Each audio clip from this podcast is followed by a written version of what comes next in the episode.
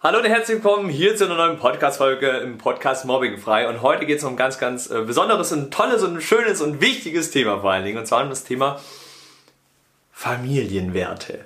So, und äh, da mag ich dich ein bisschen mit reinnehmen heute in einen Aspekt, den wir auch bei uns in den Trainings immer wieder aufbringen, beziehungsweise eigentlich so ein, so ein Basic irgendwo ist. Äh, und mit Lebenswerten, beziehungsweise Familienwerten ist eigentlich viel mehr damit gemeint, und das haben die wenigsten Familien, dass man sich einfach mal zusammensitzt, mit allen Kids, alle zusammenkommen und man sich dann mal gemeinsam überlegt, hey, was ist denn eigentlich wichtig für uns und unsere Familie?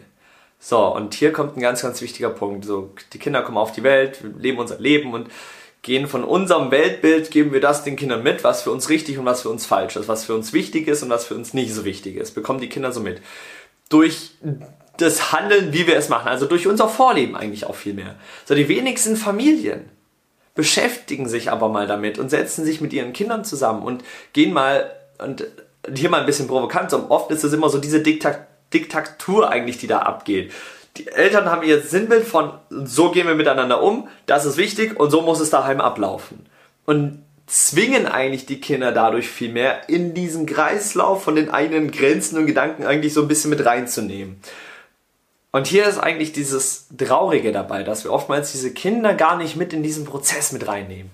Deswegen ist das Video heute für mich auch irgendwo total wichtig, weil ich weiß, wie viel mir das als Kind, als Jugendlicher gebracht hat, als meine Eltern angefangen haben, das mal anzuwenden und bei uns in der Familie durchzugehen, weil auf einmal dieser ganze Druck, dieser ganze Stress, diese Unklarheiten und dieses und zum zehntausendsten Mal sagen, dass ich das Zimmer aufräumen soll, auf einmal alles weg war danach. Und deswegen gibt es heute so eine kleine Lösung dafür eigentlich auch für dich, wie ihr dabei in eurer Familie dafür sorgen könnt, dass gewisse Dinge, die euch wichtig sind, auch gemacht werden, aber auf eine freiwillige und liebevolle Art und Weise. So, warum? Weil wir irgendwann mal auch angefangen haben, bei uns in der Family, uns mal überhaupt bewusst zu werden, was ist uns denn eigentlich wichtig?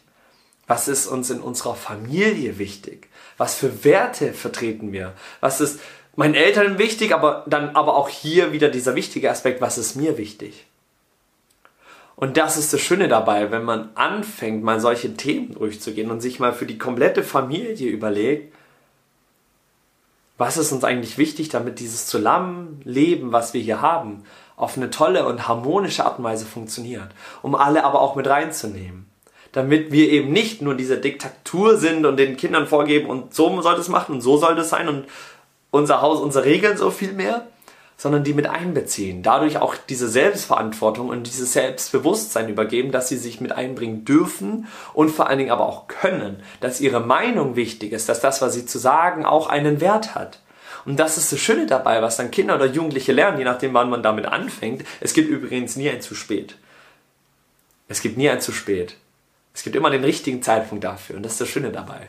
Sich dann mal zu überlegen, was für einen Raum oder was für einen Rahmen, sage ich mal besser gesagt, drumherum, wenn ihr dieses Thema ansprechen wollt, was für einen Rahmen könnt ihr jetzt in eurer Familie oder ich sag mal kreieren, um solche Lebenswerte bzw. Familienwerte anzusprechen und durchzugehen. So, vielleicht hat das überhaupt, und hier schon mal dieser Appell, hast du für dich schon mal so deine drei Top-Lebenswerte definiert? Also dir mal als Elternteil überlegt oder whatever was dir eigentlich wichtig ist im Leben? Hast du so deine drei übergeordneten Lebenswerte schon herausgefunden, Begriffe herausgefunden, die irgendwo aufgeschrieben und groß gemacht? Falls nicht, dann wird's cool. So, ich habe für mich meine Lebenswerte definiert. Liebe, Vertrauen, Freiheit. Das sind für mich meine drei übergeordnetsten ja, Lebenswerte, würde ich einfach mal sagen, wo ich ganz genau weiß, das ist für mich Essenz. Das ist für mich wichtig, um zu funktionieren, um das Leben so zu leben, wie ich es leben möchte wie ich es für mich als richtig empfinde, als wichtig vor allen Dingen empfinde, dass ich einfach funktioniere. Und jetzt ist das Schöne, nicht jeder hat ja die gleichen Werte wie ich. Alle sind ja auch irgendwo auf eine gewisse Art und Weise anders. Ist ja auch total schön, ey. Jetzt stell dir mal vor, wir wären alle gleich. Können alle Bauarbeiter vielleicht sein oder whatever. Naja, deswegen schön, dass wir ja alle auch anders sind. Deswegen hat auch jeder andere Mensch andere Lebenswerte, die für ihn oder sie einfach auch wichtiger sind. Genau wie dein Kind für sich unbewusst wahrscheinlich gewisse Werte einfach vertritt, wo du manchmal weißt so, oder dir, oder dir manchmal vielleicht denkst so, was geht da ab? So, warum ist das so? Warum kann es das nicht einfach machen? Klassische Aussage. Kennst du vielleicht. Warum kann es das nicht einfach machen? Warum kann es das nicht einfach verstehen? Weil dieses Kind oder die Person vielleicht einfach gerade ein ganz, ganz anderes Verständnis von der Welt hat. Also eine ganz andere Weltansicht. So, und um verschiedene Welten zusammenzubringen, wäre es vielleicht wertvoll, offen und ehrlich auch darüber zu kommunizieren und jeden die Weltansicht geben zu lassen, weil aus deiner Welt ist für dich das eine vielleicht richtig, aus der Welt des Kindes ist das eine vielleicht richtig. So, und was ist jetzt richtig und falsch? Nichts davon. Beides ist richtig. Das Kind ist richtig, du als Elternteil bist richtig in der Weltansicht, in der Perspektive, die du gerade auf irgendein Thema beispielsweise hast. Und das ist das Schöne dabei, dass wir, wenn wir das verstehen, dass jede Perspektive richtig ist, dass jedes Handeln auf seine Art und Weise auch richtig ist, so wie es für das Kind richtig ist, zu handeln, nicht das Zimmer aufzuräumen, weil es einfach nicht weiß, wie es damit umgehen soll oder Mama und Papa das vielleicht nicht so kommunizieren, dass dieses Kind das auf tiefster Ebene versteht und damit das auch funktioniert. So, und das war eben ein ganz, ganz tolles Beispiel, sich dann eben mal einen Rahmen zu setzen. Und mit Rahmen meine ich eben sowas zu finden, wie setzt euch aufs Sofa, macht abends Kerzenlichter an, holt euch irgendwelche Knabbersachen dazu, lasst ein Lagerfeuer auf dem Fernseher laufen und holt Kuscheldecken parat. Okay, jetzt im Sommer vielleicht weniger, dann könnt ihr euch auf den Balkon setzen oder so raussitzen. Oder macht einen schönen Rahmen drumherum für wenn es eben um solche Themen geht, wie dann, wenn man einfach Familienthemen auch irgendwo anspricht.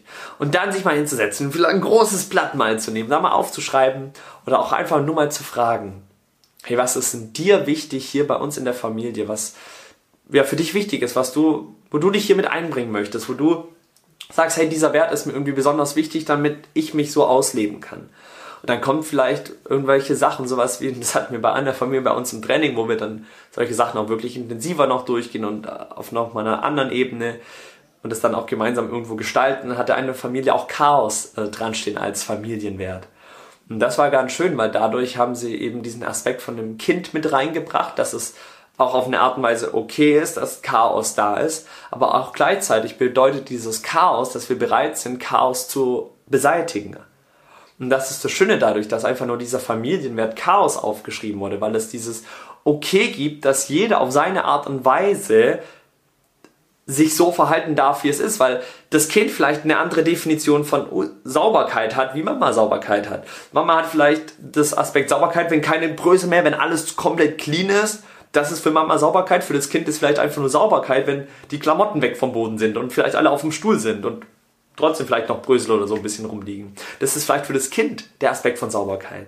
Und jetzt ist es halt hier wieder wichtig, dann aus diesen zwei Welten, die wir haben, die Mitte zu treffen. Und das fand ich dann einfach ein ganz, ganz schönes Beispiel, dass sie dann diesen Familienwert Chaos genommen haben.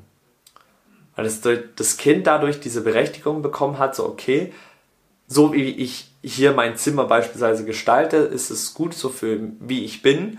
Gleichzeitig weiß aber auch das Kind dadurch, dass es auch einfach offen und ehrlich kommuniziert wurde, da es auch das Kind den nötigen Respekt bekommen hat, dass es sich einbringen durfte, weiß es aber auch, okay, das ist zwar so für mich mein Chaos, aber gleichzeitig ist es trotzdem Mama und Papa, Mama, Mama, Papa, Papa.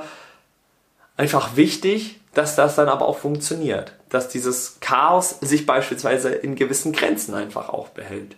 Dass dieses Kind trotzdem diese Freiheiten hat, das so zu machen, wie es möchte, aber es trotzdem so ein gewisses Wohlfühl Gefühlbarometer, sage ich mal, gibt, ähm, wo sich jeder auch dran halten darf. Und das ist diese Schön dabei, dass man aus zwei Welten so diese Schnittmenge findet. Und das dann eben auch in allen Bereichen anzugehen. So meine Eltern haben mir zum Beispiel früher mal gesagt, ich soll immer meine Geschirr abräumen. Und ich habe es immer, und ich weiß nicht warum, ich habe es immer oben dran gestellt. Ich habe es immer, habe ich mein Besteck, meine Teller habe ich immer oben dran gestellt und nicht in die Spülmaschine auf, aufgeräumt. Meine Eltern haben immer zu mir gesagt, Janik, räum das doch einfach darunter, das ist doch nicht viel Aufwand. Und das wirklich über Jahre, über Jahre. Und ich habe es immer und immer wieder gemacht. Warum? Weil es einfach in mir verankert war. Ich kann euch das nicht sagen. Ich war einfach so in meiner Welt drin. Immer wenn ich mein Zeug aufgeräumt habe, ich habe es einfach hingestellt und bin gegangen. Vielleicht kennt es jemand, das Phänomen von euch. Würde mich interessieren, könnt ihr mich mal in den Kommentaren wissen lassen, ob ich damit alleine bin als Kind. Oder ob ihr sowas als Kind vielleicht selber gemacht habt. So, und dann eben, als wir uns angefangen haben, damit dann zu beschäftigen, ich dann auf einmal wusste, und das ist ein Unterschied, ob Sachen immer nur gesagt werden, so, jetzt räum es doch endlich auf, und ich habe es doch schon tausendmal gesagt, und jetzt räum das Zeug doch einfach in die Spülmaschine, ist doch nicht mehr viel Aufwand. Ich habe das gehört, aber ob ich es verstanden habe, weiß ich nicht. Und es geht nicht darum, ob du das für dich als logisch empfindest, wenn du das sagst. Ist auch logisch, das einfach da reinzunehmen. Ist doch nicht viel Aufwand. Vielleicht bin ich aber gerade einfach in einer anderen Welt und nehme das einfach nicht wahr und kann das einfach nicht auffassen. Dann ist das so. Dann ist das gerade so, wie ich einfach bin. Und jetzt kannst du entscheiden, ob du akzeptierst, so wie ich bin, oder einfach weiter dagegen versuchst anzukämpfen. Oder eben mit mir das machst. Und durch die Familienwerte, die wir dann auch bei mir eingebracht haben, kam nämlich auf einmal raus, dass meiner Mama Sauberkeit wichtig ist oder ein, ich sag mal, ein schön aufgeräumter Raum, so wie sie es mir dann beschrieben hat, wichtig ist, dass nichts in der Küche oder so rumsteht, weil sie in die Küche kommen möchte und sich wohlfühlen will. Sie will in, in die Küche kommen und nicht sehen, nicht dieses Chaos für sich sehen, dass hier Sachen rumstehen, sondern sie will in die Küche kommen und sehen so, hey, da, es sieht schön und sauber aus. Und auf einmal hat sie mir eine ganz, ganz andere Ebene kommuniziert und ein Verständnis gegeben, warum es vielleicht für mich Sinn machen kann, das aufzuräumen. Weil Mama mir ihre Gefühle und ihre Bedürfnisse kommuniziert hat. Und das ist der Schlüssel. Die Gefühle und die Bedürfnisse zu kommunizieren. Wir beurteilen immer das Verhalten. Das könnte schon ein eigenes Video sein. Das gehen wir bei uns auch nochmal immer wieder immer intensiver an. Verhalten mit gewissen Modellen, dass wir nicht mehr anfangen, von einem Kind das Verhalten zu beurteilen, sondern dahinter schauen. Und genauso auch in der Art und Weise der Kommunikation. Gibt es viele Sachen, die wir da so im Alltag immer mal wieder so normal machen und manchmal gar nicht wissen, was wir damit für Auswirkungen haben können. Und das ist dann das Schöne dabei, wenn eben auf diese Art und Weise kommuniziert wird, auf einer verständnisvollen Art und Weise. Nicht immer nur von, von der Logik hier oben, vom Rationalen her kommunizieren und räumen das doch einfach rein, ist doch nicht viel Aufwand, sondern auch vom Herzen heraus. Und dann treffen nämlich Kopf und Herz aufeinander und treffen sich auch hier wieder in der Mitte. Und dann wird ein Verständnis kreiert in den Kindern, das könnt ihr euch manchmal gar nicht vorstellen. Und das hört sich vielleicht am Anfang so banal an oder so, ja, habe ich doch schon mal ein paar Mal gemacht. Es geht nicht darum, das ein paar Mal zu machen. Es geht darum, die Entscheidung zu treffen, diese Art und Weise der Kommunikation in der Familie einzusetzen. Und die Entscheidung zu treffen, so rede ich jetzt ab sofort, so gehe ich das jetzt ab sofort an. Nicht mehr das Verhalten zu beurteilen, sondern dahinter zu schauen. Die Gefühle und die Bedürfnisse zu kommunizieren, was du überhaupt damit vermitteln möchtest. Du willst doch nicht, dass dein Kind es da reinräumt, sondern du willst, dass es vielleicht dann sauber ist. Also dieses Bedürfnis, was dahinter liegt, zu kommunizieren. Und dabei wünsche ich dir unfassbar viel Spaß dabei, das immer wieder zu machen. Und das braucht Übung und das braucht Training. Das ist am Anfang ein bisschen stotterig, also ein bisschen schwierig, dann darüber nachzudenken, okay, wie war es jetzt nochmal? Okay, ist mein Gefühl dahinter kommunizieren und das Bedürfnis dahinter kommunizieren, aber das ist der Schlüssel langfristig dafür. Und es braucht vielleicht einen Monat oder zwei oder drei oder vier oder fünf oder sechs Monate, bis es, keine Ahnung, implementiert ist. Wie in der Natur. Du kannst einen Baum auch nicht anschreien, dass er schneller wachsen soll. Jeder Baum braucht seinen Raum, um auf seine Art und Weise so schnell wachsen zu können, wie er wachsen kann. Deswegen geht es darum, einfach so lange dran zu bleiben, bis dieses Verständnis zwischen Herz und Kopf da ist und sich die in der Mitte treffen. Durch das Vorleben. Das ist immer das Wichtigste, das Vorleben. Und dabei wünsche ich ganz viel Spaß beim Vorleben. Und in diesem Sinne würde ich sagen, sehen und hören wir uns hoffentlich in der nächsten Podcast-Folge. Bis dahin, wir sagen macht's gut, ciao, ciao. Ahoa.